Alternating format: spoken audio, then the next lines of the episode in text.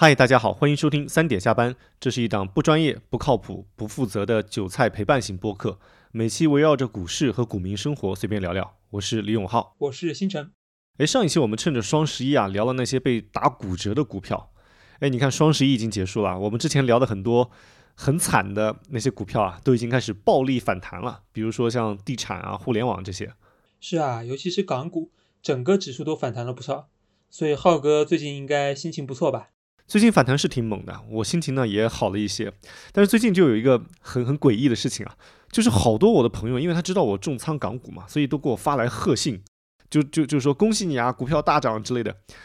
但我看到这些东西呢，我就哭笑不得啊，就就不知道该高兴呢还是该该悲伤。高兴的是它确实已经涨回来一些了，悲伤的是在大涨了之后我还深度套牢呢，所以这个还是很让人很尴尬的。其其实你看港股啊，虽然最近大涨，但是不管是个股还是指数，你你相比年初都还是有很大的跌幅的。比如你看港股最有代表性的就是腾讯，那腾讯最近从两百反弹到三百，那看似反弹了百分之五十，但是离它今年年初的价格还差十万八千里呢。它今年年初是四百五十块钱左右。是的。还有你看，像最近反弹最猛的就是地产板块。上期我们好像还聊到，就是那个旭辉，就一天。其中有一天就涨了百分之七十，是的。然后这个公司呢，它是从最低的三毛七一路涨到了一块钱左右，哇，听起来好厉害啊！一个月涨了三倍。但是呢，它年初的价格是在五块钱左右，所以你你就会发现它在底部涨了三倍之后，相对于年初还亏百分之八十呢。那如果你年初买入，你你你现在别人发发微信说恭喜你大涨，你你你是应该哭还是应该该笑呢？整体来说，港股这一年算是一个标准的熊市走势了，不管是个股还是指数。哎，但是 A 股的指数相对年初来说，我觉得并没有跌太多哈。哎，是的，指数并没有跌太多。但是呢，我拉过一个数据哈，A 股有五千只股票，它里面有百分之七十的比例的股票是下跌的，然后呢，跌幅中位数是在百分之二十。哦，然后港股相比之下呢，就更惨一点。港股现在大概一共两千三百只股票，有百分之八十都下跌哦啊，然后跌幅中位数是百分之三十，而且呢，这还是在十一月份啊，无论是 A 股和港股都是大幅反弹之后的情况，所以我们考虑印花税、手续费，所以总的这个股民啊，整个盘子他们平均的收益肯定比这个负百分之二十、负百分之三十还是要更低。所以，我相信大多数人的体感，肯定是今年不太好赚钱。呃，我我觉得今年大多数投资者的感觉，整体还是处在一个熊市行情中吧。呃，除了那些买了新能源股票的这些 天之骄子们，他们今年钱包是鼓鼓的。哎，新新城问你个问题啊，就是在你们学院派或者说呃机构的视角下，就有没有对熊市有一个有一个标准的定义啊？呃，其实我们之前上课的时候呢。嗯，并没有给一个标准性的定义，但是我在看股评的时候，经常看到一个名词叫做技术性熊市哦，就是指从前期的高点往下跌了百分之二十，然后再往下，它就会定义为一个叫技术性熊市。但是呢，它也没有说这个技术性熊市之后会有什么样的特征。虽然说我们 A 无论是 A 股和港股啊，可能都呃大多数板块都已经确认技术性熊市了嘛，但是也很有意思，就是我身边。啊，也有蛮多投资者说他们感知不到非常惨，比如说在做移动运营商啊啊，或者做电力行业投资的，呃，他们觉得好像不算牛市，这是肯定的。但是呢，他们觉得也不算熊市啊，所以我在想哈，现在啊，现在市场的相关性啊，就是我们呃个股和大盘的相关性可能越来越低了。对对对，以前我们最直观的定义啊。一轮熊市就是说指数跌了多少是一轮熊市，但是现在的那些指数仿佛和我们的真实体感有了一些距离。嗯，是，确实是这样子。我也经常有这种感受啊，就是，哎，今天一看大盘是红的，结果一打开账户，自自己的股股票全是绿的。现在感觉你的选股跟很多时候跟大盘指数的相关性越来越低了。你觉得是是什么原因啊？呃，我觉得可能至少有两点原因吧。第一点是指数编制的原因。啊，指数它其实是一篮子股票嘛，就是每一个股票我给你一个权重，然后大家加权之后形成了一个啊，一般会刚开始定一个一百或者一千点作为基准嘛，然后慢慢往上走啊。但是呢，这个如何去定权重？比如说我是以你的市值，还是以你的流通市值啊？比如说我是取我要不要去纳入一些啊没有盈利的公司啊，或者说我各个行业上的比重是怎么样的？这个很多指数都不一样的，所以说我觉得呃没有一个很全能的指数，它能够反映。市场啊，市场每每一个板块的情况，我觉得这是不存在的啊。所以说，呃，所以说你如果要拿上证指数这样一个诞生在很久以前的指数来模拟大盘，那肯定不是特别准。对。然后还有一个原因呢，我觉得是市场呢，其实在扩容，在飞速的扩容啊。我们看到从几年前开始，监管就开始提注册制，注册制就是说呢。啊，尽量减少监管对 IPO 的审核啊，所以说不盈利的那些公司也都可以去 A 股 IPO 了啊，所以 A 股的公司就越来越多，而且现在再融资的也也也每年的金额也很吓人，就是通过定向增发、可转债，每年都是至少啊一万亿以上。这个市场的股票，也就是说市场的筹码是越来越多的啊，那么一个指数需要涵盖这么多的。股票它相对应的代表性肯定也会更差啊，而且还有一个原因，还有一个呃限制是，就你要不要纳入那些刚上刚上市的次新股，比如刚上一年两年的啊，据我所知，大部分指数呢它是不纳入这些呃上市三年以内的我们叫次新股。那它如果不纳入的话，那这些次新股的走势，你如果买了它的话，它的走势自然就跟大指数没有任何关系了。哎，你刚才说的这个。呃，再融资是一个确确实是一个很重要的因素啊，我自己的体感也是如此。就像是一个呃一个水池，它可能水位线这么多年没有什么变化，但是它它水池的容量已经扩大了很多，就相当于它的 半径已经扩大了很多。是的。哎，你刚才说指数编制，呃，像一些刚上市的次新股是没有纳入指数的。那我们现在指数的主要的权重是哪些？那得看你说哪个指数了。那宽基指数里面，大家一般提到比较多的可能是上证指数。对对对。那它的话呢，可能是一些金融、地产、石化这样的啊，处于经济一个很基础地位的大市值行业为主啊。那么你就会发现呢，这三个行业其实在过去十年的发展中都是被监管和抑制的。是。那么我们买股票呢，它看的是未来蓝图，而不是当下的富贵嘛。然后我们经济又在转轨，所以。啊，所以我们看到呢，金融、地产、石化，他们的业绩增速虽然还可以，每年的龙头增速都在百分之十以上，但是它的估值是一路下杀。啊，我记得二零一七年的时候，很优质的那些银行股都是给十倍 PE 打底的，对，偶尔还能冲一下二十倍 PE，是市场对它的定义是个白马股，但现在白马王子呢也陨落了。就连招商银行也只有六倍 PE 了。哎，确实很多那些传统意义上的白马股，他们这些年股价没有怎么涨。比如说，我最近在研究一些高分红的股票，呃，很有代表性的，就比如说像几个运营商，还有像中石油、中石化，还有中海油这三个公司。以中石油为代表的，就是在二零零七年上市的时候，四十八块钱上市，一路下跌到现在四五块钱的这个这个股票，其实它的业绩是一直在增增长的。对它业绩是完全 deliver 了当时研报的预期，对，但是它的估值却一路下杀，就像你说的一样，就银行之前可能几年前还可以给十倍 PE，现在它的估值越来越低了，所以就导致虽然说很我们看起来它的财报还是越来越好了，但是我们的但因为他们的市值占据了整个指数的一个很大的权重，导致我们的指数一直没有太大的起色。是的，是的。你这么说，那我就跟港股也对上号了。为什么港股今年这个指数啊跌得那么的惨？其中一个重要原因就是港股的这个权重最大的就是腾讯，腾讯一路跌下来，就把港股的这个指数啊一路就带得很难看。腾讯呢，因为目前来看还是以外资为主导的一个定价权，虽然说我们想要抢夺定价权已经抢夺了很久了，都一直没有成功。是的，所以当他们开始。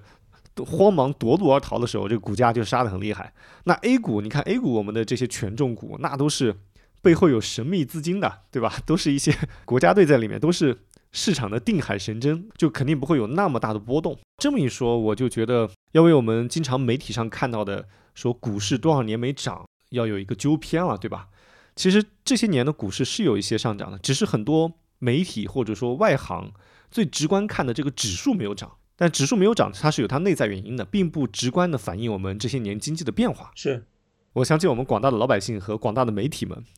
吐槽两样东西是最安全的，就永远不会被删删帖的，一个是中国的股市，另外一个就是中国足球。是，哎呀，这两天世界杯啊，就我就看到这个前两天日本和韩国的两场比赛，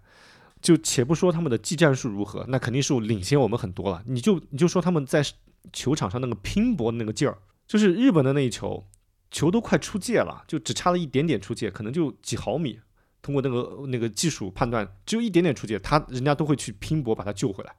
韩国队是最后九十一分钟。那个孙兴民一个反击，都还在拼命的奔跑。嗯，就你看到这两场比赛，内心那个羡慕和和尊重。嗯，第二天早上起来，你就想到我们的中国足球，然后一看新闻，就是国家主教，就是李铁又被抓进去了。李铁是我们国家队主教练嘛，就以前的，干了几年主教练，账户就多多了三个亿。哎呀，想起这个都是气人。在这里，如果我们的听众听到啊，以后不要骂中国股市了，多骂一骂中国足球。哎，那讲到这个，讲到这个股指，它有一些失真，那有没有一些更有针对性或者说更直观的一些指数给大家推荐一下？呃，如果要反映真正的大盘呢，我们现在一般会采取一个叫万德全 A 的指数。当然，这个指数需要买万德这个软件才能看到，一年几万块钱挺贵的，所以。那些不在机构工作的听众呢，可以用一个叫东方财富全 A 的指数来替代，也就是你在东方财富网它自己出了一个指数啊。然后为什么会选这样一个指数呢？因为它跟上证指数有一个很大的区别，就是上证指数、深圳指数这一类指数，它都是用啊市值总市值作为一个编制的权重，但是万德全 A 和东方财富全 A 是用流通市值。来作为编制的权重，它剔除了那些没有办法流通的股票，呃，我们俗话叫大小非，就是呃上市公司实控人和那些呃上市之前的啊锁定的那些股票的影响啊，所以说其实因为我们在二级市场上炒股票，我们炒的都是流通股嘛，所以说实际上能反映我们市场参与者感受的啊，那应你是应该。基于这个流通市值的，然后呢，你会发现，比如说我拿东方财富全 A 跟上证指数比啊，你会发现它很明显是跑赢的。从二零一零年三月底到现在吧，啊，取这个呃月份是因为上证指数刚好到现在是没有变的，就十二年的时间都是在三千一百多点。嗯，但是呢，东方财富全 A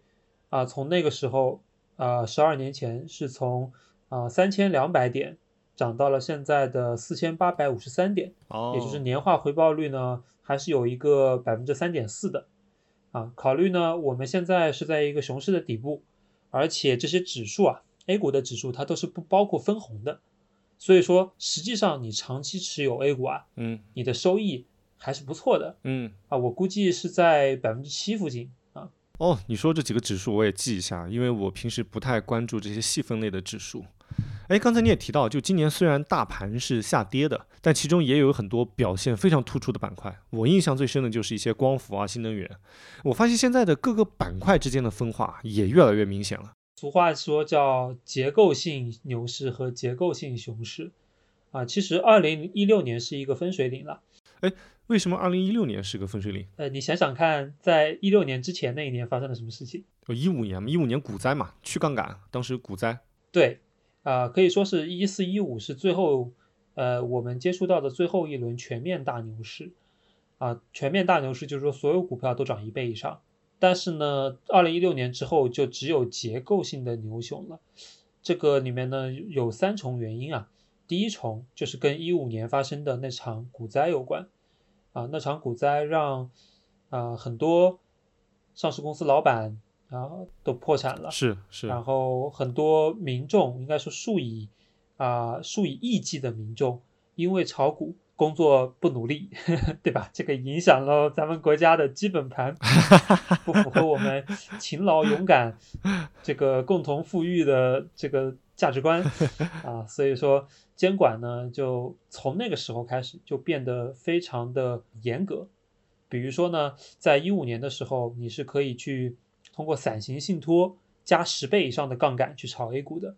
啊，但是后来呢，监管把这些信托通道全都关了，啊，然后呢，融资比例限制的很死，股指期货的保证金率也大幅的提高。啊，所以说在一个严监管的时代呢，它有个特点，就是监管不希望股指去进行大幅的波动，是是它希望它尽量是一个啊慢牛、长牛啊，啊，然后因为因为有大的波动的话，它不管是向上还是向下，那监管都要背锅嘛，因为它会引起很多的社会的不稳定性。是是对，然后第二点呢，呃，其实就是去杠杆，因因为咱们知道金融啊，它这个本质我觉得其实就是杠杆，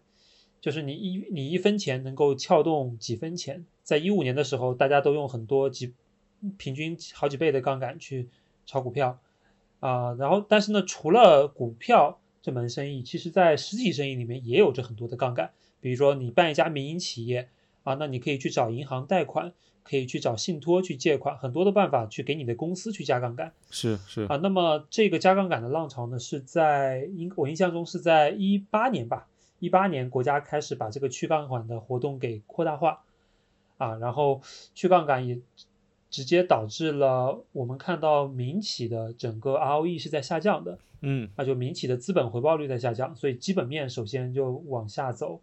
啊，然后呢，那你炒股的杠杆也下降嘛。而且国家对这个资本是一个整体抑制的态度是是啊，那这个自然也就自然也就就是说，它资金它变成了存量博弈，它不是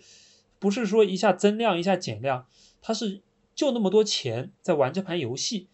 啊，所以它好像它就只能去在这些存量的这些筹码里面，我买了 A，我就得卖掉 B，嗯，对吧？其实结构性就是这个意思嘛。啊，就是今天呃，可能这段时间新能源涨，地产跌，那下段时间就地产涨，消费跌，就是在里面互相轮换，我们叫轮动，对吧？行话叫轮动。是对，是然后还有一个注册制啊，注册制之前也提到了，就是说大量的新股上市，对吧？对新股上市什么影响呢？就说钱呢，就是更不够用了，是吧？是是是你本来钱就就那么多，国家又不让钱从外面流进来，也不让你加杠杆，完了公司呢，我进我进股市的时候还三千家公司呢 A 股，现在都五千家了对，啊，对吧？所以说就只能就更加的存量博弈。就是抽水，对吧？就就像我们现在那个大学生扩招一样，对吧？这个大学生越来越多之后就不值钱了，现在都得卷研究生，卷卷卷那个 Q QS 一百是？啊，是啊，卷学历所以现在你你要获得一个好的 offer，令人心动的 offer，你也需要有结构性的优势，对对对，对吧？你不能说，哎，不是说你学了计算机完了你就能高薪啊。我觉得在几年之前是这样的，嗯是。几年之前你你学了好的专业，那就是拿高薪。现在不行，你得打败好多人。哎，按照你这个推演啊，那确实以后我们可能很难再见到那种齐涨齐跌的全面牛市，或者说全全面熊市了。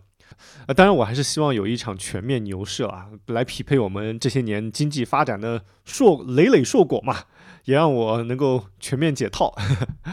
哎，聊到这个熊市啊，我们这一期来简单梳理一下就过往的那些熊市，以及熊市里的众生相，我们觉得这个还是蛮值得梳理一下的。对对，这里有很多有意思的事情。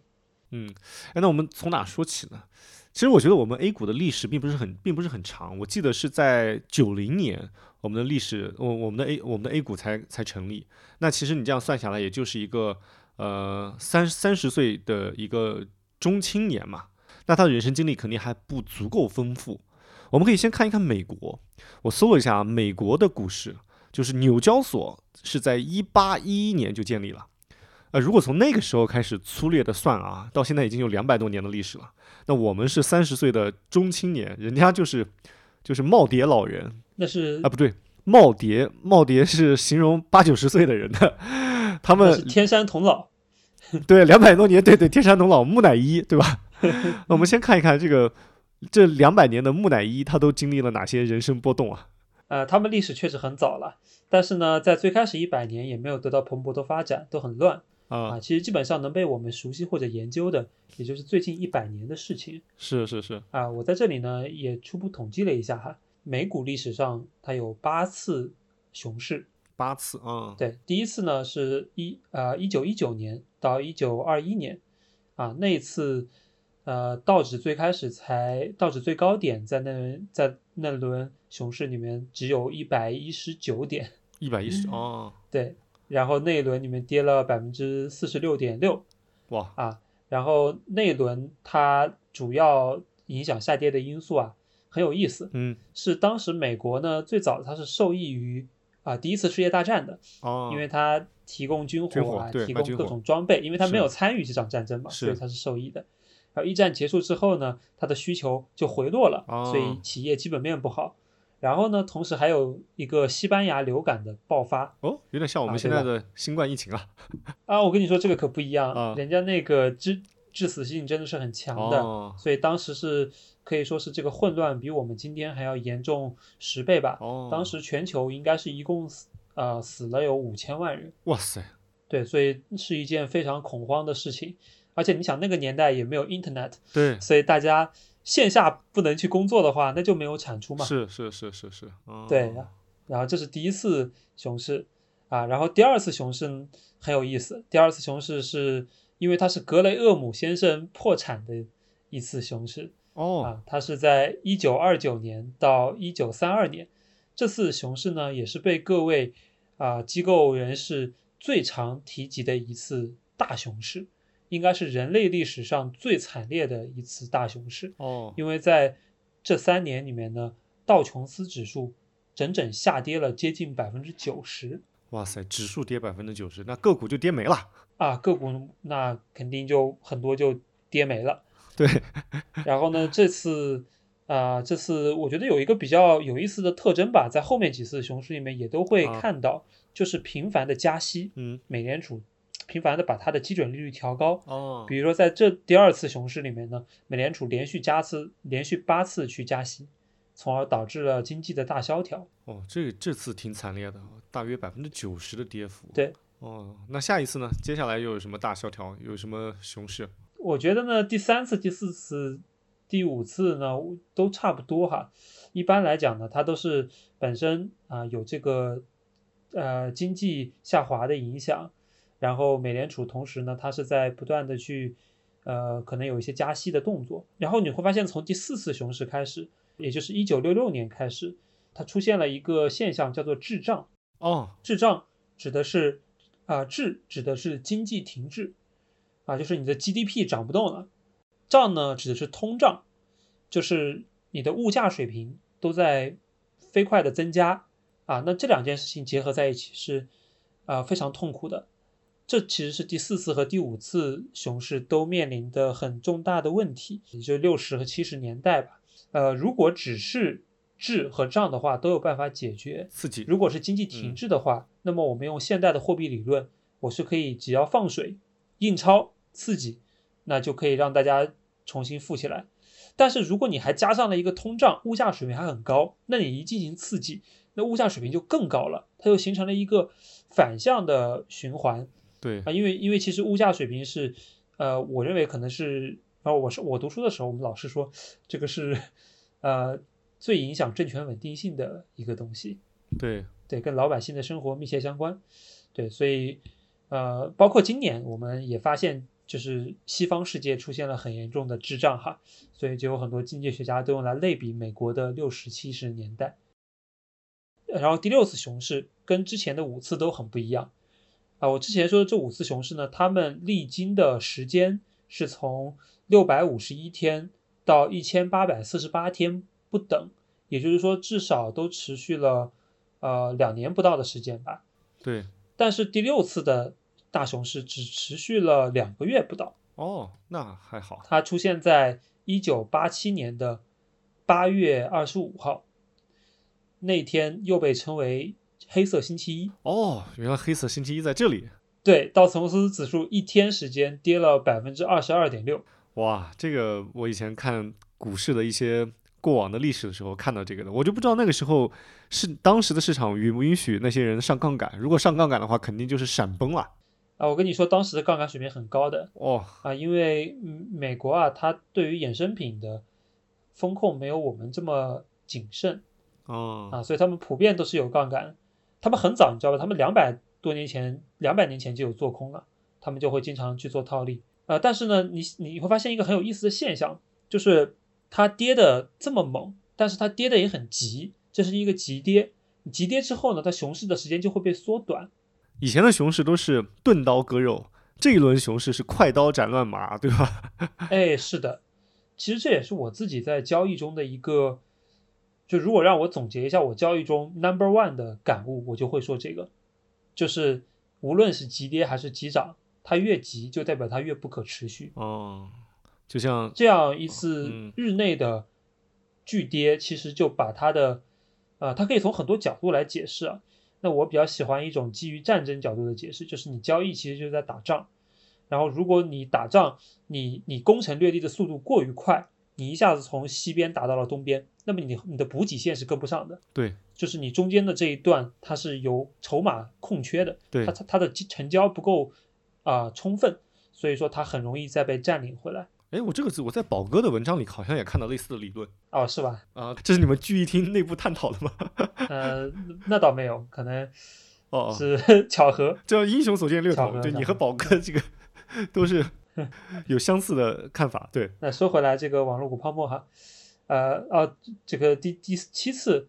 啊、熊市呢是发生在二零二零年啊、是发生在二零零零年。哦，这个熟悉了，这个我们都熟悉，了，对网络股泡沫啊，这个就不具体说了啊。然后第八次是二零零七年，也就是次贷危机啊。我前几天还在看大空头啊，就讲这部讲这个危机时刻讲得非常好哈。最近的几次熊市，我觉得很多投资者或者很多听众朋友们应该就有一些感官上的理解了。像你说的什么一九一九年啊，就前面的那些什么大萧条啊，那些都还是在历史课本里的，我们大家可能都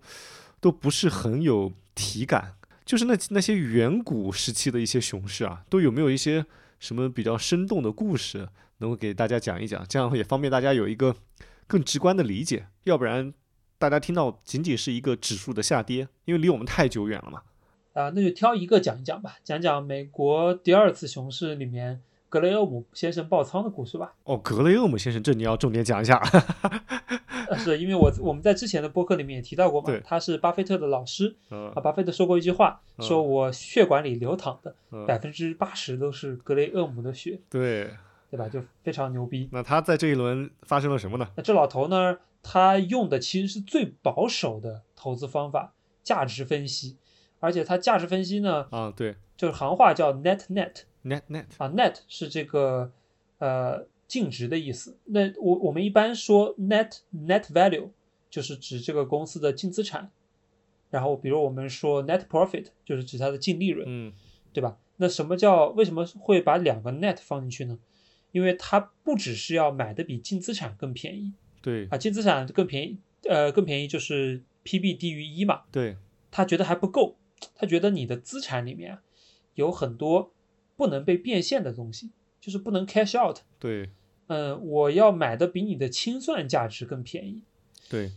它的清算价值怎么定义的呢？就是他觉得你有一些东西是可以变现的，我就把你折现。比如说现金，它可以百分之百的变现，对吧？它本身就是现金。然后的，流动资产，呃，里面的比如说呃存货，对啊，存货它可能会打一个比值，然后应收账款可能会考虑一下减值率，然后也打一个比值。完了，我把你加上去，减掉这个公司的总的负债，它就是说我如果这个公司破产了，啊我可以从这个公司里面收到的钱。对如果呢，现在它的市值比这个钱都要更低的话，那不就是稳稳赚吗？就是我嗯假设最差的情况下，就破产清算我了，在这上面，嗯对我破产清算了，我都能从这里面赚钱，嗯，对吧？听上去很美好，哦那就是，但就是用这个策略，他吃了大亏哦，啊。其实呢，格雷厄姆本来很谨慎的，他在一九二二几年开始啊开自己的投资顾问公司嘛，也做得很好。他最早都是做套利，对就是说他会有空头仓位，也有多头仓位，所以他会保持一个呃 market neutral，就是一个市场中性。嗯呃，赚的是阿尔法的钱，啊、结果呢，在一九三零年的时候，当时大盘跌了二十个点，然后他就根据过往的经历，哎，觉得说大盘跌了二十个点应该见底了，而且他发现了很多符合他 net net 这一套，呃，这一套选股体系的股票，嗯。所以说他觉得遍地黄金啊，哦，他就把空头仓位全都去掉了，不仅 all in，还加了杠杆。哦。啊，结果呢，就是在到一九三二年，就过了两年之后啊，啊，他的基金是亏了百分之七十，因为呢他在里面又加了杠杆，所以他个人就等于说倾家荡产了。哇，这个还是挺让人唏嘘的呀。毕竟格雷厄姆可是我们巴菲特老师的老师啊，这个是祖师爷的祖师爷，他都能在这种股灾当中有那么大的损失，就就相相当于老司机翻车了。是浩哥，你觉得他听完这个故事，你有什么感想吗？感想就是因为这两年也是行情不太好嘛，我身边也有一些朋友，就是虽然看到股票在下跌，可能一直在加仓，一直在加深，因为他认为可能已经非常安全了，到最后可能到最后的时候就有点难受了，可能忍不住了，开始剁掉了，剁掉之后就开始反弹。这种故事其实在每一轮牛熊转换中都在上演。我自己的感受就是，我我我们做投资啊，或者说说的通俗一点，就炒股票啊，千万不能千万不能上头。要要知道认输认输，这个就像你你你自己，就像你平时开车一样，就是你有些时候你你猛踩一下油门，然后想弯道超车一下是可以的，但是呢，当这个市场先生如果发起疯来，就你就相当于遇到一个旁边有一个车要跟你开要跟你开斗气车，哇塞，开到后来就是。就你一上头，你那股劲一上来，你你你的脑子里仿佛就有感觉，我今天要把你弄死，那到最后肯定是两败俱伤啊，对吧？所以你真的开车的时候遇到那种路怒族，就真的路怒族啊，要就不停的贬你的，或者你就认怂，你你你就你就认亏了，你你就让他抄你，然后你你你你你任凭他侮辱，那对应到股市里就是你你你你如果深度套牢了，亏的很多了，千万不要再加杠杆，千万不要再想我再踩一脚地板油，我要超过你。那可能就撞上去了，就就就死了。哎，是啊，嗯，我的感触是，不仅啊，其实你刚刚说的事事情，就是说人他可以非理性嘛。对。那么我的感悟是反过来的，或者说是一个互补的，啊、就是我觉得市场也可以非常的非理性。啊，是呀。就市场可以非理性到一个很荒谬的程度，因为格雷厄姆他其实用的是一个。很保守的办法，这个办法在后面的一百多年里面也是被验证的，从逻辑上是天衣无缝的。是是是。但是市场就可以像一个野蛮女友一样，不跟你讲道理。对对，对吧？那那有什么办法？而且你刚才说他用的是一种理性的方法，他算了很多 net net，就是各种净资产啊，各种净现金啊。但是另外一个比他更伟大的一个人，就是在历史上成就比他更大得多的人。牛顿先生说过，他可以计算出天体运行的规律，但是计算不出人性的疯狂。是的，是的，很多东西他是算不出来的，所以还是就是不能太上头啊。是啊，哎，除了这个非理性这一点啊，我其实还想表达一下对格雷厄姆老师的敬意吧。啊，虽然说之前一直在黑他。啊，因因为一般人呢遇到这种挫折都受不了，对，就是个人破产，基金亏百分之七十，对吧？但是他并没有在这场危机里面损失对价值投资这套体系的信仰。哦，他当时干了什么事情呢？什么？就他一边找他的粉丝们借钱，东山再起，哦，继续抄底，一边呢，他其实当时是一个大 V，嗯。啊，他还在写书，然后用当时稿费还是能赚蛮多钱的，因为当时书其实是唯一的媒介嘛，就等于今天的抖音加公众号加哔哩哔哩，哇，呃，所以他一边还在写写书来赚钱来补仓，哦，啊，正是因为有他的坚持，所以才有了后来巴菲特的故事，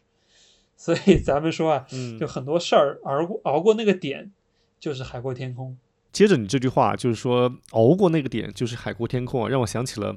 下面的其中一轮熊市当中有两个非常典型的案例，就是在两千年的互联网泡沫那一轮，一个是亚马逊，一个是网易，这两个股票啊都是从他们当时的高位下跌了很多很多，那到后来经过十几年的发展，又变成了一个超级大牛股。呃，我跟你说，你提到亚马逊，我就。我就不困了，因因为我见过好多科技公司的 CEO，然后他们每次股价跌了好多之后，就会拿出亚马逊的故事来激励投资人，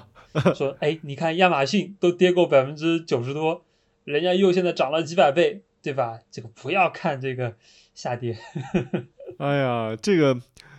他们那我那我还没说完呢，就是刚刚在两千年互联网泡沫那一轮当中，大多数的公司都死掉了，那亚马逊是其中少数的之一。所以我觉得，那忽悠拿这个故事来忽悠投资投资者的 CEO 们，他们可能就是成为两千年的那无数个炮灰中中的之一。那更有可能是这样。只有少数一两个运气非常好的，或者说能力非常强的，才有可能从炮灰中走出来。哎，我们回顾一下亚马逊啊。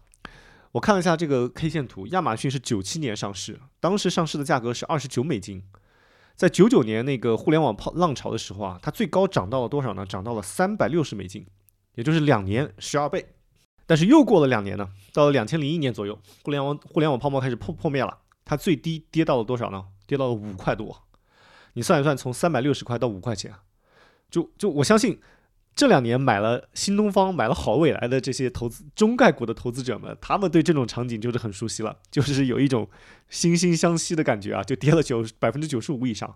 但是就像你刚才说的，好戏还在后面，就是亚马逊从五块钱这个价格这个最低点之后呢，他们本身的自己的业务就也起飞了嘛，不管是他自己卖书、做电商，还是后来做云，还是做其他的业务，都已经形成了所谓的那个叫什么什么飞轮效应。它整个业务蒸蒸日上，然后它的整体的股价呢也是一路长红。它最高在复权之前啊，因因为它拆股了嘛，它最高的时候涨到了三千七百美金。你算一算，从五块钱到三千七百美金，这是一个什么概念？就还有一个很有名的故事，就是段永平买网易的故事。网易是两千年在纳斯达克上市的，它开盘价是十五美金。然后最低跌到多少呢？跌到了零点五美金，就是五毛钱。那我们的段永平老师呢？他就在一块钱左右的价格大量买入，持有了很久。据他口述呢，就是他是他也是边涨边卖了啊，但是他整体的收益在网易这个股票上的投资收益啊，应该是在一百倍以上。哎，段永平老师这个咱们肯定是知道的。这里我觉得这里有必要给听众朋友们做一个简单的科普。段永平老师呢，对无论是在实业界，还是无论是在企业界还是在投资界啊，都是扫地神僧一样的存在啊。讲几个他曾经创立过或者说跟他有关系的企业。最早像我们八零后比较熟悉的小霸王学习机，这个大家肯定都知道，这个就是他一手创立的。比较后到后来呢，经常我们在电视广告上和各种店里可以看到的，我们都非常耳熟能详的品牌，比如像 OPPO、vivo，这手机领域。呃，还有像小天才手表，这些都是他的下属出来做的公司。还有一个更牛逼的公司，就是他的门徒做的，都不是他的下属，叫拼多多。这个我相信大家都知道，就是关于这个黄峥跟他的一些千丝万缕的关系啊，也是被大家津津乐道的。在段永平很早之前拍下跟巴菲特的一起吃饭的那个时候，他当时就带着黄峥去跟巴菲特老爷爷去吃了这个饭。所以中间的这个故事还是很有想象力的，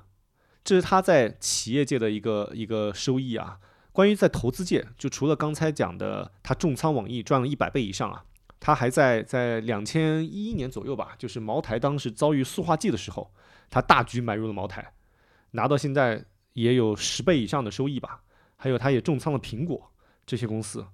所以整体他在呃他在投资界和企业界都是。都是硕果累累了。还有就是他早年间还经常在网络上写一些他对投资的一些想法和分析。我在这里推荐所有的听众都有空都可以去找一找读一读，非常的朴实，但是呢，非常的呃一针见血。对他的那个雪球昵称叫“大道无形，我有形”啊，对对对，就是看起来非常狂的名字，但确实人家有这个狂的资本，推荐大家都可以关注看一下。他现在还会经常跟网友互动的，对，但但他最近也被网友吐槽了一下，就是他买腾讯这个故事，就是他也公开看好说腾讯还是不错的，尤其在过去半年当中，腾讯一路下跌的时候，他也公开展示了他一些加仓的痕迹，看起来金额都很大啊，但是呢，在我们普通人看起来很高的这个金额，其实只占了他总资产的百分之一。然后后来就被大家吐槽说这个 有一点，有一点被欺骗感情了。哦，其实没有，我跟你我跟你说一个圈内传言，这个也不保真哈。啊。但是大家肯定都想象不到他的资产有多少。多少？就我我听说的数字是百亿级别，这个五十个 billion，五十个 billion 就五百亿单位美金。美金，单位美金，美金，哇塞，五百亿，哦，这个，呃，这个大佬的这些数字啊，我们也就听听就好。就是首先呢，就跟我们也没什么关系。第二个呢，就是不管是五五十个 billion，就是五百亿美金，还是一百亿美金，其实我们都没对这个数字是没有没有体感的，对吧？就就在我看来，一百亿美金和五百五百亿美金是是没有什么区别的，因为都是非常都是约等于无穷大的这个数字。呃，可能最大还是有区别的啊。对对，你想哈，它第一大重仓是苹果嘛？啊，如果它如果它是一百亿美金的话。可能它第一大重仓就可以买一个国内的公司了。哦，对对对，哎，你讲到这个，让我想起了，就是其实从两千年互联网泡沫这一轮熊市当中，刚才讲了两个案例啊，一个是亚马逊的例子，一个是关于一个是段永平买网易的例子。我我觉得我作为一个普通的投资者，我从中有两个体会。第一个对应到亚马逊上，就是如果你想拿到一个超级大牛股，其实是。第一是很需要运气的，你很需要眼光，你的独特独到的眼光，你的分析，这是首先是肯定需要的。第二呢，其实它这个成为牛股的这个道路啊，可能也是极尽曲折。就是你想一想，有多少人能够从三百多美金看着它跌到五美金，然后又从五美金一直拿到三千四百美金呢？其实非常非常少。所以每当我看到谁，我听到谁，呃，十几年前买了腾讯，一直拿，一直拿住的。我第一呢是尊重佩服，第二呢我也不羡慕，因为我知道这从中，要么呢是有极大的运气，要么呢就是他自己有极大的胆识和极大的和极高的呃内功，能够匹配得住这十多年的煎熬和忍耐。其实长牛股、大牛股真的很不容易拿。第二个，我从段永平。他的投资案投资案例得到一个体会，就是我们不能轻易的抄大佬作业。比如说，你看像巴菲特买了什么，段永平买了什么，我们可能就想买跟他买的一样的仓位，那觉得这样子是一个相对安全或者说相对收益比较稳妥的方式。但我觉得不对。为什么他们，比如说像巴菲特、像段永平，他们会买苹果、买茅台、买呃早期他买网易啊，现在他买网易肯定意义不大了。还有买买腾讯这种超级大盘股，并且都仿佛都是已经名牌的，就是大挑明的这些这些股票，而不是去像我们很多资金那或者我们很多散户去追涨停板的，就是因为他们的资金量太大了，只能去找那些能够容纳他们资金量的这些标的，要不然你想他去搞一个 A 股的一个一个中型体量的公司，他他随便买进去就是涨停板了，而且他买进去之后他出都出不来。所以，我们面对大佬的时候，我我觉得要谨慎的抄他们的作业。就是他们大佬有大佬的生活方式，我们小散户有小散户的这个生财之道，但这两个是不冲突的，但不能盲目的抄作业。这是我我对于这个事情的一个一个体会。对，其实你说的第二点，呃，我非常赞同啊，呃，因为其实我自己混那个。网络炒股圈 也能看到很多抄作业失败的 是的，是的案例哈。嗯，那很多人就是他抄作业失败了，他他会去怪那个被抄作业的人，其实我觉得也 挺挺无辜的哈。因为因为很大家都买很多股票嘛，而且我不可能把我的每一个举动都跟你说，我也不可能把我的仓位跟你说，对我也没收你钱，对，这那你再怪我，这就挺挺。挺恶心的，对这个，我我我我我 怎么说呢？这肯定是有，是不是有有些人这样讲，这样说你？这么说我的人倒是比较少，呃，但是我还是有时候能感受到一些人虽然不说，但我知道他他如果抄到了亏钱的，他还心心里还是会呃有有些难过啊，或者有些有些不爽。哎，说完两千年的这个互联网泡沫。美股下一轮比较厉害的呃熊市，就是在二零零八年的次贷危机了。哎，我觉得这个呃次贷危机可以并着跟香港还有 A 股当时的熊市一起来探讨一下，因为我印象中从二零零八年之后，A 股、港股和美股基本上就已经形成共振了。对，哎，回顾完美股的大熊市，哎，我我在我在这里想谈一谈港股的那些大熊市嘛，因为我这些年搞港股啊，也是。研究了一些港股的历史材料，港股也是有很多精彩纷呈的故事的。这个你很有发言权。这样港股我就不从它的成立到后来到到现在一个一个来细数了，我来讲几个大家都耳熟能详的一些熊熊市。第一个就要讲这个九八年的金融危机，这个我相信很多投资者都多多少少听过一些，因为跟九八年金融危机相挂钩的有很多关键词，比如索罗斯，还有比如说像这个房价暴跌，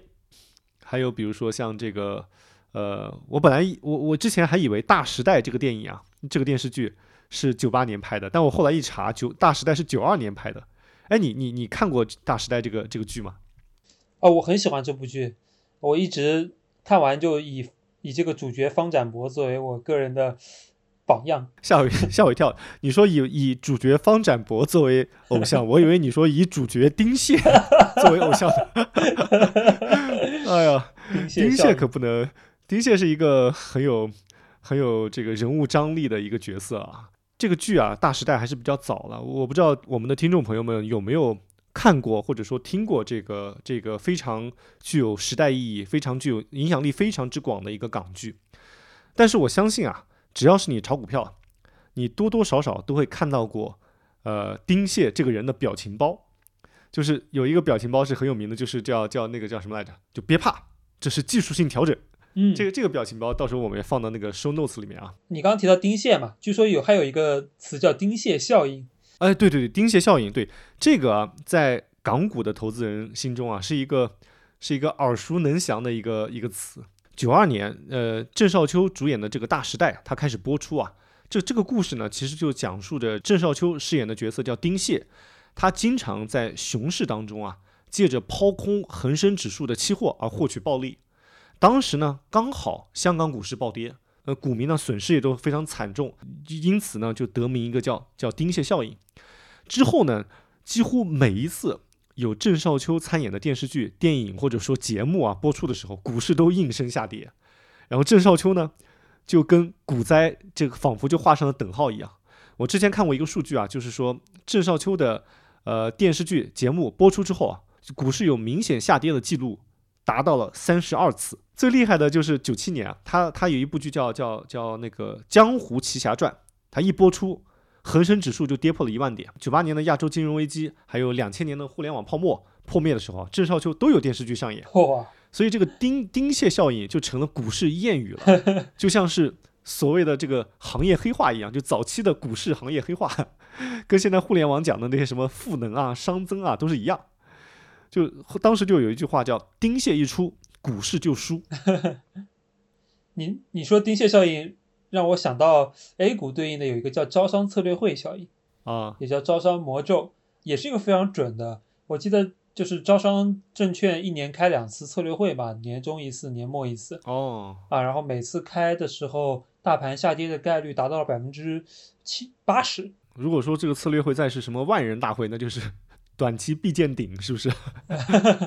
你有可能对。九八年亚洲金融危机啊，还有一个深远的影响，就是不光是对股市，它对整个经济都有非常大的打击。尤其是当时香港的楼市，你你你今天看香港的房价，它从全世界范围内都是最高的地区之一。但是香港的房价在九八年是遭遇了重创，在没有遭遇这次这次重创之前啊，其实。香港的房价就像我们现在有些人说京北京、上海的房价一样，就是叫京沪永远涨。他们仿佛相相信香港的房价是永远到上涨的。所以当时呢，在九八年出现了很多影视剧的明星，他们因为当时买了很多房子，而且是加杠杆买的房子，导致他们破产了。其中有有一些比较有名的，在在八零后这这个时代当中还是比较有名的，就比如说像像钟镇涛，你听听过没有？没听过啊，那个张卫健你听过没有？我知道光头吗？对对对，他们都是当时买了买了很多房子，然后因此而破产的，后来又不得不继续接了更多的剧，恰饭。哎，讲起这个明星破产，我觉得还还我们还可以我们还可以反思一下，就你知道为什么九八年那个时候很多香港的电影明星他们去加杠杆去买房子吗？嗯，一方面啊，就是在。呃，八十到九十年代的中期啊，香港它整体的经济是在快速发展的，一片蒸蒸日上。如果经济发展的很好，那对应的股市和楼市就肯定是非常活跃了哈。那经济好了，吃饱穿暖了之后，那物质生活丰富了之后，那你的精神生活也要跟上。所以当时那个时期啊，香港的娱乐圈也就进入了黄金时代。那资本呢都是蜂拥而入，明星的片酬也都是水涨船高。其实就有点像前几年就内地的娱乐市场。但是香港的房屋供给一直都是非常小的，然后房子呢又是大家的刚需，所以买房子就变成了这些电影明星们他们存放财富的一种方式。而且当时的房价又一直涨嘛，在这种财富效应的加持之下，大大家就是一股脑的，就是赚钱就去买房了。这个就是一方，这个就是呃他们买房的其中一个重要原因，就是叫财富效应的驱动。另外一个重要原因是我对比了香港的影视圈和当时我们内地的影视圈的一个重要区别。你想想，我们早期听说某些电影啊，都是什么第几制片厂拍的，都是某某电影电影制片厂。其实，在早期。中国的娱乐业，尤其像电影啊、歌舞啊那些，其实他们看起来从事的是娱乐行业，就是娱乐行业。其实他们也是在内部是要评职称，是要拿工资的。他们那个类似于一种一种铁饭碗。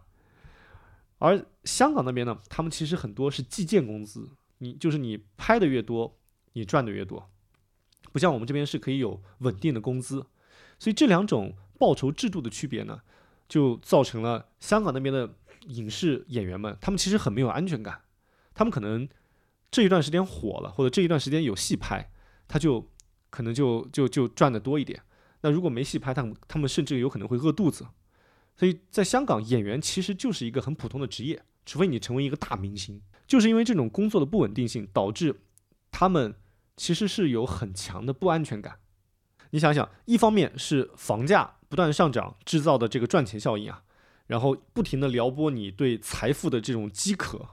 另一方面呢，就是你这种行业的高度竞争，然后你手停口停，这种工作的不稳定感，不停的来来给你带来一定的恐惧心理。一方面是饥渴，另一方面是恐惧，其实就有点类似于现在所谓的 PUA，明星们都都不自觉的就不停的把钱投入到更投入更多到这个买房里面，最后到了九八年金融危机的时候，他们因为杠杆加的太多。然后就咣就破产了。我我后来复盘这个事情的时候，我就想起了，其实经济真的是一轮又一轮的轮回。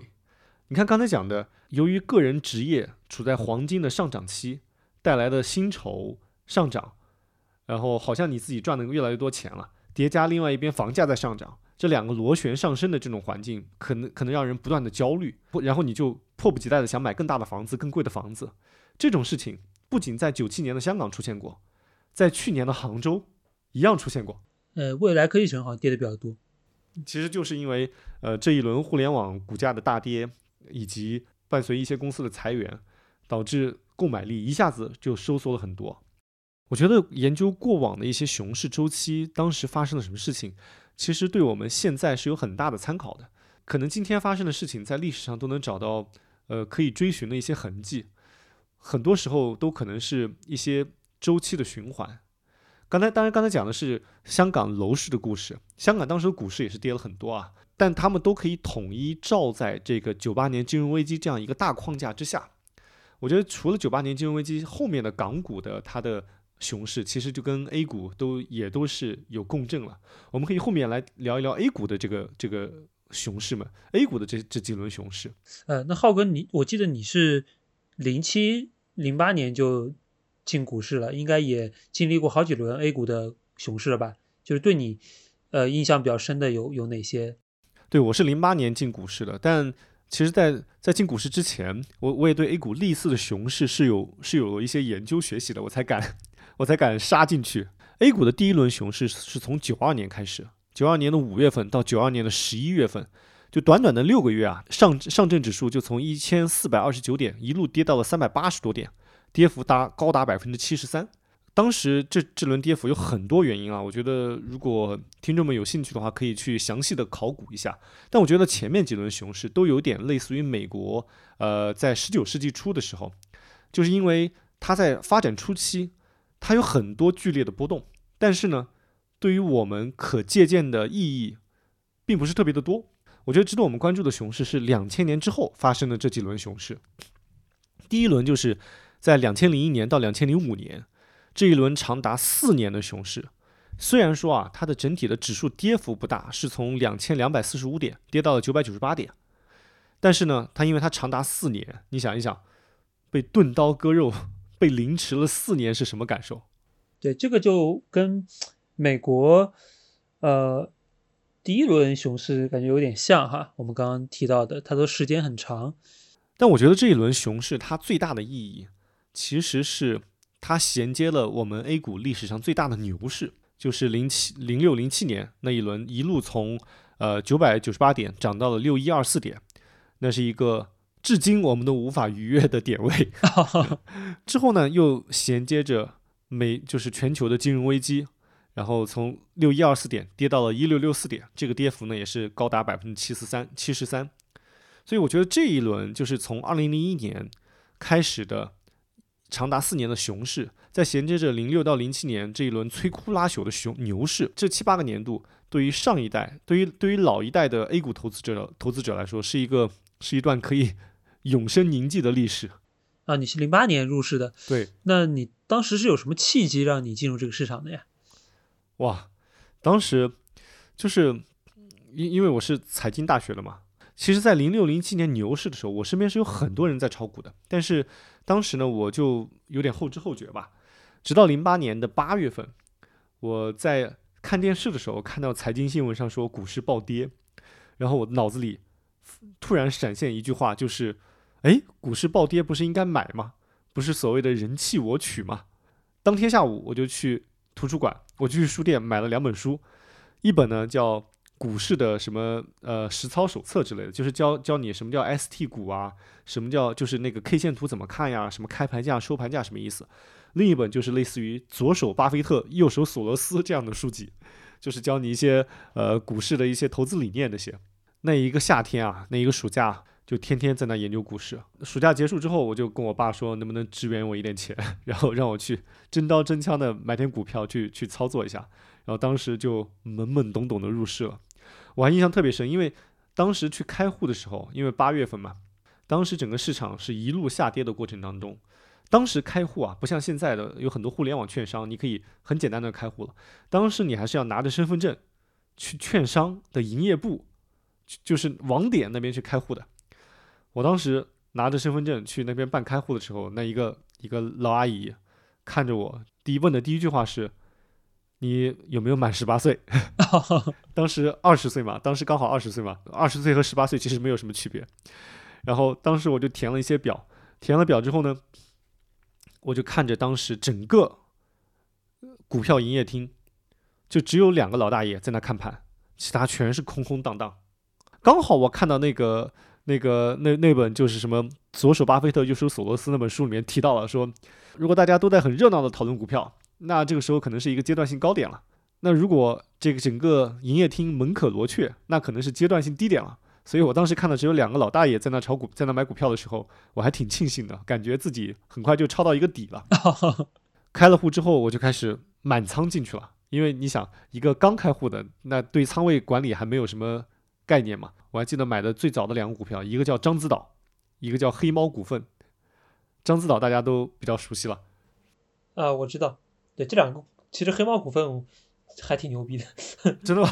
你看我刚开始选股就不挺不错的。他现在做那个碳黑，啊，对对对对对。哎，獐子岛后面还是蛮传奇的一家公司哈，这个养的养的那个海鲜全都自己长腿跑掉了。对对。当时怎么选到这家公司的呢？哎，这个公司确实后来有很多很奇葩的故事啊，而且当时某一段时间它的走势还是非常牛的，我记得也涨了有十倍多吧。当时为什么选獐子岛呢？一个非常朴素的理由就是，因为他是养鲍鱼，呃，他是养扇贝的，养那些海参、扇贝的。我一个很朴素的想法就是，这些东西都很贵，所以他养的一些贵的东西，他肯定这公司很厉害、很值钱。朴素的买贵不买便宜的思思想。然后，但是零八年入市之后，虽然当时股价已经跌了很多了，但还远远没有到底。我记得二零零八年的金融危机，A 股是在十二月份，零八年的十二月份左右。伴随着我们的四万亿政策，它才它才开始到底的，所以从我零八月份九月份那个时候开始买，到年底还是经历了一个长达三四个月的一个下跌，因为股票自己的钱一直在下跌嘛，所以我当时就为了赶紧搞懂这是为什么跌的，去武装自己的大脑的这样的一个朴素的一个诉求，我当时就课都不去上了，就天天泡在图书馆里，我逃逃学威龙，对，就天天看股市书籍。我印象特别深，当时有一个场景是什么呢？我当时因为我们的图书卡可以借可能十本或者二十本书，我当时就把这个借书的额度全部用满，手里捧了差不多十本关于股市的书籍，去去前台去结账的时候，而、不是结账，就是去去扫描去登记的时候，当时那个扫描的那个管理员啊，他屏幕有两个界面，一个是图书管理的界面，另外一个呢就是大智慧股票的界面，因为他肯定自己也是炒股，那个年代好疯狂啊！对啊，那个年代都炒股的。在我在我刚刚把书拿到那边的时候，我看着他的电脑屏幕还是那些一片惨绿的 A 股行情，他就一边摇头，一边用四川话说了一句叫“哎，飞流直下”，就是飞流直下那个那个飞流直下三千尺那个那个飞流直下。然后这个时候他一边摇头，一边看有人来借书了嘛，他就把这个这个股票页面切回到。图书管理员的页面，一扫描一看，一本书叫什么？呃，波浪理论。另另一本书一扫描什么蜡烛图？呃，再扫描再扫扫描一本书是什么？巴菲特什么成长成长故事？然后那个人就看了一看书名，又抬头看了一看我，那种感觉就是什么呢？就是感觉一个蓬勃向上的少年马上就要沦陷一样。他又用四川话说了一句，说叫小伙子，好生学习，不要炒股。就是四川话，就是好好学习，不要炒股，不要干那些有的没的，不要跟我一样，是吧？对，最后只能做个图书管理员，还要偷偷打开界面。对啊，你怎么说也是个二幺幺大学毕业的，不能来当一个图书管理员啊？你怎么说也要去银行当一个柜员，对不对？所以当时这这个场景我印象特别深，就其实也是熊市当中大家情绪的一种表达，就是看到别人借这方面的书籍。都觉得他是在做一个错误的事情。二零零八年当时给我的故事啊，我印象真的太深了，因为刚好就一入市就遭遇了熊市嘛。但好在后来就反弹了，我就开始走向了一个 赚钱的道路了。那其实零八年之后啊，我觉得也还算比较早了。我觉得整个呃 A 股它的股民的大扩容是在两二零一二年之后。呃，这个我就没感受了，我是印象中。科创板之后加速扩容的，嗯，哎，不过话说回来啊，二零零八年那个时候虽然是一轮非常惨烈的熊市，但是呢，因为当时 A 股还不允许融资，嗯，所以当时虽然大家都很惨，但是我听到的关于爆仓的故事是非常非常少的。是，当时大家只是感觉很难熬，就你可能手里的股票跌了百分之七八十，但是呢，不会说我就全部归零了。但是到后面的几轮熊几轮熊市的时候，这类故事是听得越来越多了，尤其是在二零一五年。二零一五年，你刚才也提到了嘛，因为整体的不管是金融还是经，就是企业端都在去杠杆，而且当时伴随着融资融券的一个一个兴盛啊，呃，很多人都加杠杆来买股票。我当时听过一个很鲜活的案例啊，是我大学的室友，他现在是在某一个非常大的券商工作啊，是做期货相关的。他当时给我讲过，就是在他们的一个很重要的一个一个客户的一个部门。他当时听他们那个客户那个部门的老大说，某一天的下午，一个客户冲到他的办公室，跪在他的面前，一边哭一边近乎哀求的跟他说：“求求你不要平我的仓，我的钱明天就到位，求求你不要平我的仓。”我其实还是很能感同身受的，对，因为我我一直是加杠杆的嘛，啊，就在我开了两融之后，对，虽然没有虽然没有这么惨，但是我。完全能体会这种逼到了绝境的心情。对呀，对呀，大家都知道曙光在前面，都知道熬过去就行，但是，但是你扛不过去啊。所以，所以后来在更多的融资渠道开始开通之后，我觉得反而这些年听到的一些更惨烈的事情越来越多了。我印象中，二零一五年是最近十年来最惨烈的一次熊市，它是从五千一百七十八点。一路跌到了两千六百三十八点，也是整体有百分之四十九的跌幅，相当于指数都有一个腰斩了。之后呢，还有一次一轮小的熊市，就是在二零一八年，二零一八年的一月份到二零一九年的一月份，指数呢，上证指数呢也是从三千五百八十七点，一路跌到了两千四百四十多点。这个呢，呃，整体跌幅百分之三十二，算是一个呃不大不小的熊市吧。对，再紧接着呢，就是到我们今年了。今年严格意义上来说，不能算是一个特别大的熊市吧，但是我们整体的体感真的还挺不好的。其实我这一年还蛮有体会的，就是第一次还是蛮多钱去扛一轮熊市的。呃，所以我觉得也可以，呃，从我亲身体会的角度跟大家展现一下吧。以咱们今年为例吧，具体一轮熊市它是如何去展开的？因为熊市它肯定不仅仅是一个逻辑去下跌，它其实是一轮嵌套、一轮一轮的逻辑嵌套在一起的。啊，呃，然后呢，其实这轮熊市，我觉得它起始的点并不是在二零二二年的年初，它其实它的种子在二零二零年核心资产泡沫的时候就已经埋下了。那一轮的最狂欢的时候，应该是去年的春节吧？我记得春去年春节的时候，所有人呃见面的时候都在聊说你买了什么基金啊，然后那段时间只要你去买基金抱团的大的股票，基本上就是不会回调的往上涨嘛。但就像我之前说的，呃，急跌和急涨其实都意味着一轮趋势很容易走向一个拐点。啊，事实上，去年春节就是一个核心资产的拐点。是的，啊，但是呢，你会你会发现这种呃牛市扭转熊的过程，它不是一个确切的时候，它其实是一个过程。啊，像核心资产，大多数就在那个去年一月份就已经见到了最高点了，但是呢，很多股票还没有，就是所以其实去年是一个震荡市，这个震荡市就属于说牛慢慢这个市往熊转的一个过程。嗯，但是我去年我个人还是赚了不少钱的，所以说我就这个是一种麻痹，啊，这个其实是不对的，对我被麻痹住了。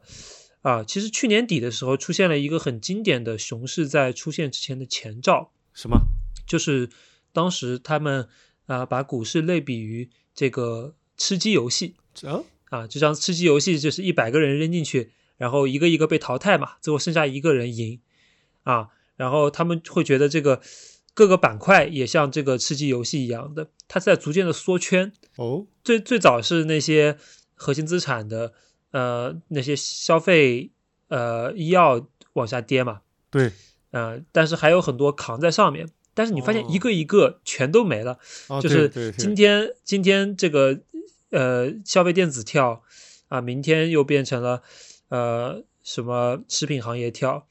就是它一个一个接接二连三的往下跳，那么你当时的心态其实大家就发生转变了。对，就是呃，最早你还是想着说，我怎么去找到那个不往下跳的？那后来可能就有人慢慢发现说，既然大家都在往下跳，我为啥还要拿着股票呢？我其实回头看，这样一个缩圈游戏，可能就是熊市的一个征兆。然后呢，呃，去年的年底啊，就我们说这个公历年的年底，其实每个跨年的时候都是一个很重要的节点，因为这种重要，呃，你重要时间周期的截面，它其实往往是会带来市场风格的一个变化。原因也很简单，因为呃，公募基金和私募基金他们的业绩结算都是在年底，嗯，所以说过了这个年底，他去年的奖金就已经锁定了，所以新的一年他就要开始去可以去从头开始了。对，那从头开始会发生了什么呢？就是从去年，我记得去完去年年过完之后，今年马上成长股就开始跌，对，暴跌。是，因为去年公募基金第一名是那个姓崔的那个公募基金经理，对，就是是他基本上满仓新能源嘛。对，然后然后结果就是开年前几天就暴跌，对冠军诅咒嘛，对。就是他去年跑得最好，然后大家到了今年一开始马上就开始砸他的持仓，是，然后新能源带头成长股就开始暴跌。呃，对，然后一过完年之后嘛，啊，就成长股就开始暴跌了。呃，其实成长股是去年赚大钱的风格嘛，公募第一的基金经理也都是买的成长股，就新能源之类的啊。然后当时就有一个龙头股跌的一个特征嘛。然后一月份啊，美联储突然开始说要猛加息对，啊，加息它会提高无风险利率，从而降低整个市场的股票的估值。然后二月份又一个黑天鹅出现，就是俄乌危机的发酵。对，啊打起来了因，为俄罗斯 对俄罗斯、乌克兰都是重要的原原材料产地嘛，所以说它会导致全球的通胀加剧。然后三月份啊，中美两个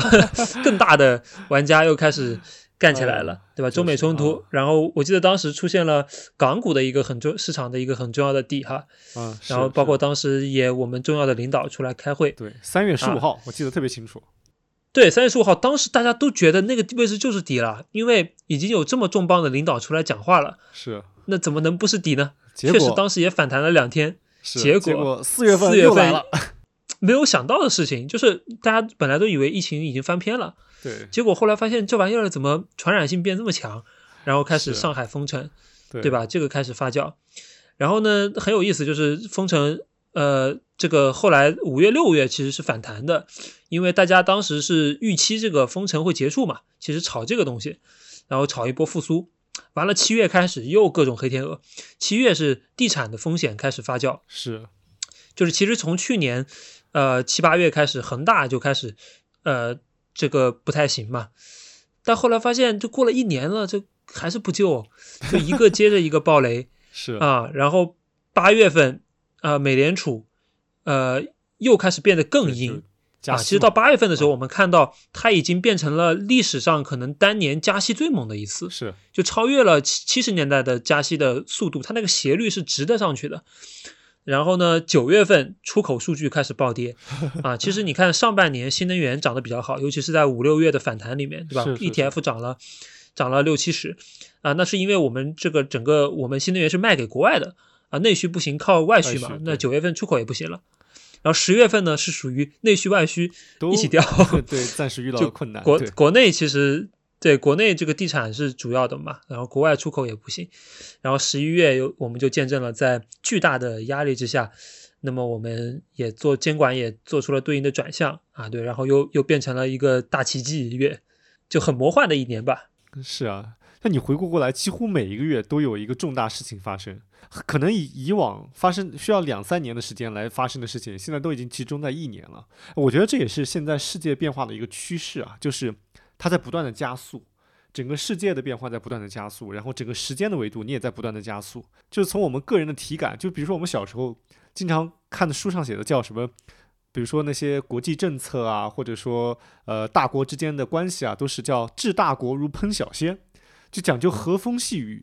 那现在就不是烹小鲜了，都是爆炒腰花，就是今天翻过来，明天翻过去，这个变化实在是太激烈了。对，你怎么知道我想讲这个？其实我之前准备了一句话，叫这个，我感觉咱是这个治大国如颠大勺啊。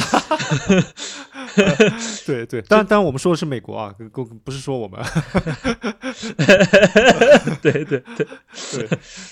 他们是颠大勺，就是你比如你看这个，他们不停的这个加息啊，然后一会发钱，一会加息，这不就颠大勺嘛，对吧？哪有我们的政策如此的这个有规律可循，对不对？是啊。是，今年其实是击碎了所有研究员宏观信仰的一年。是是是，大家都开始重新补宏观课了。啊其实过去十年，大家在熊市里面都都主要，他不会因为宏观亏钱，都是因为中观行业或者因为微观公司没分析好亏钱。是，但这次属于就被暴击了。对啊，啊，尤其是我身边那帮。就是做那种深度价值的人，我就是买那个，呃，你是吗？买 DPE、DPB 的人？哦，那倒没有，那倒哦，你说深度价值是这样子哦，那我算做成长的，对，呃，对，你是深度成长，我理解还是不一样的。成长股今年还算是有辉煌，也有挫败。我觉得做深度价值的人真的是一个个越挫越勇，然后到遍体鳞伤。对，总体来说是很受伤的了。但是也是几家欢喜几家愁啊！我也知道有一些呃做的比较好的个人投资者，就像基金一样。你看这两年，好像我们的这个时间的朋友就是高张磊老师，好像呃进入了他的逆风期。但是另外一个维度上，有一个做宏观对冲的，叫李贝的这位基金经理，对，呃，这两年的火热程度就堪比前几年的 张磊老师呀。啊。那我觉得也是跟咱们这个宏观大年的背景是，呃，是有很大关系的，呃，因为以前宏观不重要嘛，那么现在因为你一些底层的要素在变化，比如说我们说股股票定价模型里面的无风险利率是啊，它的风险偏好，呃，流动性都剧烈的变化啊，所以你只你只去跟踪那个 EPS 的变化，它是完完完全不够的。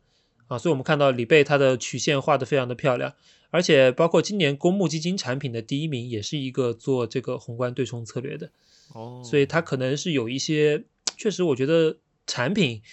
呃，产品属性很重要吧，它就赶上了这个时候。呃，你说这个很认同啊，就是它的某一某一种投资风格或者说研究风格，它可能就是匹配不同的股市的周期。就有些时候你是做的顺风顺水，那有些时候呢，你就是怎么你都可能很难赚到钱。比如说这个，呃，雪球上很有名的基金经理梁梁梁红梁红老师，这个大金链子，嗯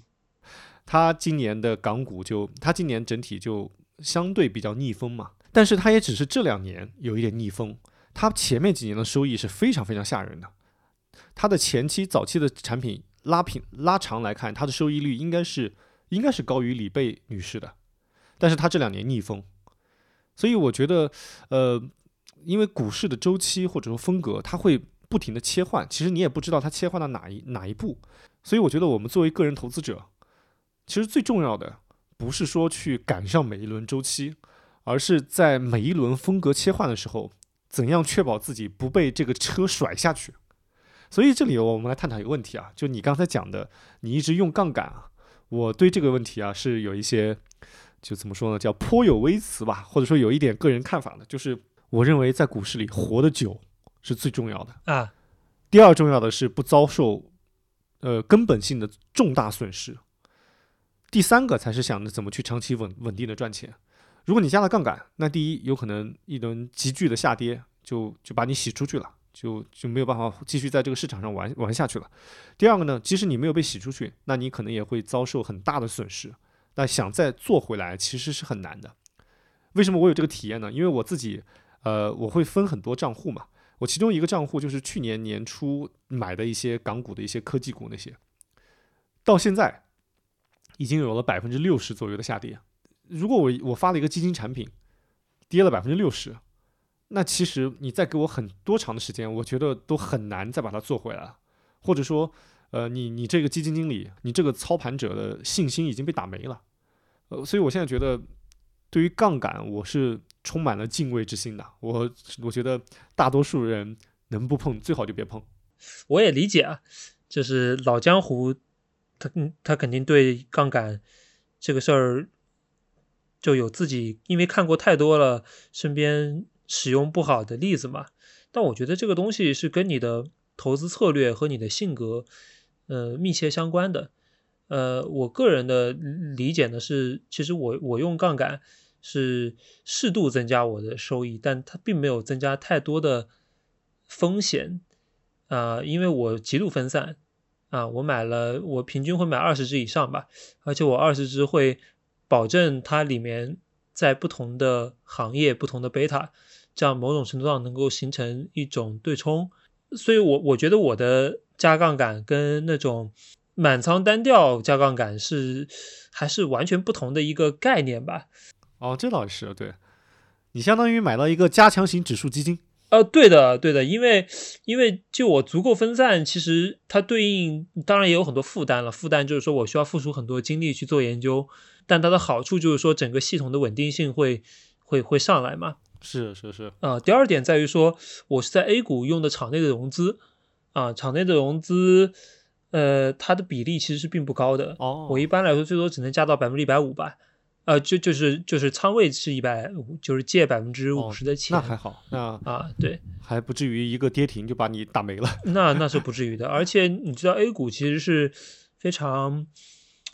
它是对 A 股非常保护投资者 A 股保护投资者，对保护中小投资者，而且 A 股是下跌是有底的啊。对啊，其实你想，A 股的跌停是真的是一个非常好的保护机制，非常非常好的保护机制。因为在港股，你因为你前前两天也看到海昌，就海昌海洋公园这一个之前涨了蛮多的一个股票，一天之内闪崩百分之七十，对，这种事情，如果如果你是满仓单调加杠杆在海昌上，那你可能就要去跳海了。所以其实我认识很多人就已经已经就这波就没了嘛，是呀，挺可惜的啊。对，所以在在港股市场上是坚决不能这样干的。在 A 股，如果你是一个很分散的一个策略，那确实起到一个加强的作用。但哎，怎么说呢？这个问题我觉得没有标准答案吧，见仁见智，跟每个人的操作体系以及风险承受能力是是有很大关系的。比如说，你看你现在还没有结婚，还没有孩子，对吧？对你你你你就可以承受相对高的风险偏好，因为如果你真的遭受了很大的损失，大不了继续工作赚钱嘛，啊，你未来职业生涯还长。但是我就不同了，我就是我作为一个失业的中年男子，老婆孩子热炕头，如果我脑子一热加杠杆，然后一下搞没了，那我就只能回去送外卖开滴滴了，这个对我生活的打击是很大的。所以每一个人他。嗯，要不要加杠杆，跟自己的操作体系和和这个风险偏好以及他的生活状况，我觉得是息息相关的。这个也确实没有什么标准答案了。是的，我觉得每个人体系都得放在他当时，呃，就各种情况的综合考虑下去看吧。但是呢，关于加杠杆这事儿，我也没有什么资格给你建议了，对吧？我没有加杠杆，结果亏的比你今年加了杠杆还多得多，对吧？啊，其实这两年熊市我还认识蛮多赚钱的人。哦，哎，那可以，我们下一期来探讨一下，在熊市中那些赚钱的人，他们都做对了什么，或者他们有什么这个超于常人之处吧。好，那咱们下期聊聊如何在熊市里面赚钱。虽然是一个高难度的事情，但是但是还咱们还是要有梦想的啊。对对对，这个主要听你来讲了啊。我我反正没有在熊市中赚过钱，我最最多只能做到熊市中少亏钱。不这个不要谦虚啊。浩哥，你跟你还是有还是有例子的，嗯，不不要私藏干货啊，没有没有。但我觉得作为我们投资者，尤其是我们 A 股的投资者，不管经历了多少轮熊市，只要我们能够继续在这个市场里玩下去，只要我们不下牌桌，我相信牛市就在不远的春天，对吧？杀不死你的，会让你更强大。好，跟格雷厄姆老先生学习，扛过去。